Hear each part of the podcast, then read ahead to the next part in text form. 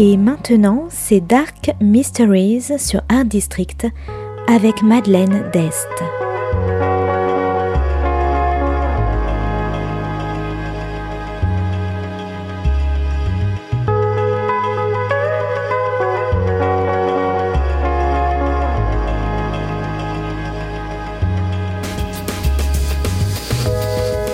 Welcome to Dark Mysteries, a book review show devoted to crime, mysteries, thrillers, and the dark side of human nature. I'm Madeline Diaz. Join me as I talk about great books in the crime and mystery genre. Today's book is Kolinsky Heights by Lionel Davidson, published by Faber and Faber in 1994. Today's book is all about Siberia, secret research facilities, and survival.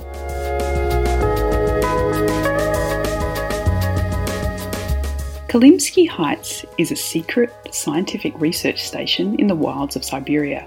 It's so secret that officially it doesn't exist, and the scientists who are stationed there are never allowed to leave. But one scientist is desperate to get a message out to the world, and through a secret code tries to make contact with a fellow researcher in the United Kingdom, Professor Lazenby. At first, the English academic has no idea what the message is, but when he contacts a friend in the Secret Service, and then the Americans get involved, the truth behind the messages unfold. The scientist is trying to get hold of another academic from Canada, the equally enigmatic Johnny Porter.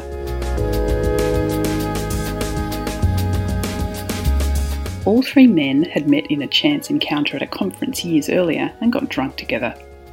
The Russian scientist is requesting that Porter comes to Kolinsky Heights to see him. Porter is a First Nations Canadian, brilliant linguistic and scholar, but definitely a rebel. And once Lazenby and the CIA man finally track him down in the wilds of Canada, they convince Porter to do the unthinkable break into Siberia without the Russians knowing to find out what the scientist has to tell him. Porter is the one man who will understand.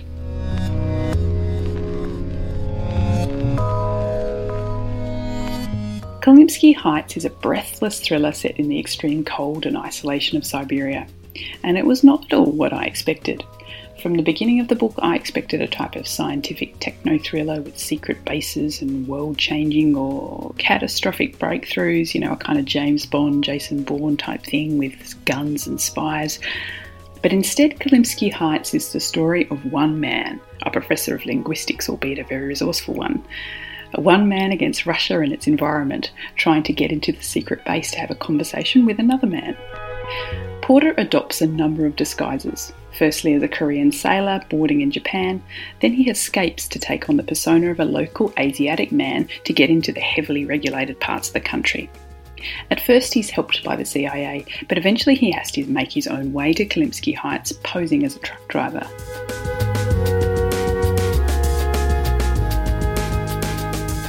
Porter is brilliant with languages, extremely physically capable, good with his hands, and determined. His battles against authority all his life have trained him well for this mission as he fights against bureaucracy, racism, double crossing, and the harsh climate. And of course, it doesn't end when he actually visits the base. Then he has to make his way out of the country, a task even more daunting than getting in.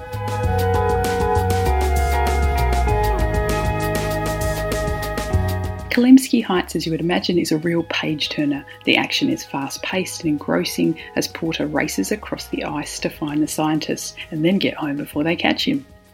And the ending kept me gripped right up until the very last page and the satisfying twists. Yes, multiple. So if you like ice, resourceful professors of linguistics, Russia, trucks, scientific secrets, action, and espionage, I recommend Kolinsky Heights by Lionel Davidson. Thanks for listening to Dark Mysteries. If you have any feedback or want to say hello, you can contact me at Art District Radio by email at mde at artdistrict-radio.com. Or if you'd like to listen to past reviews, please go to artdistrictradio.com forward slash podcasts.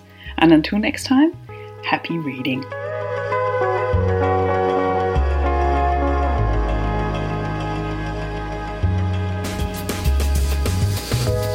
C'était Dark Mysteries sur Art District, la chronique en anglais de Madeleine Dest qui nous vient directement d'Australie.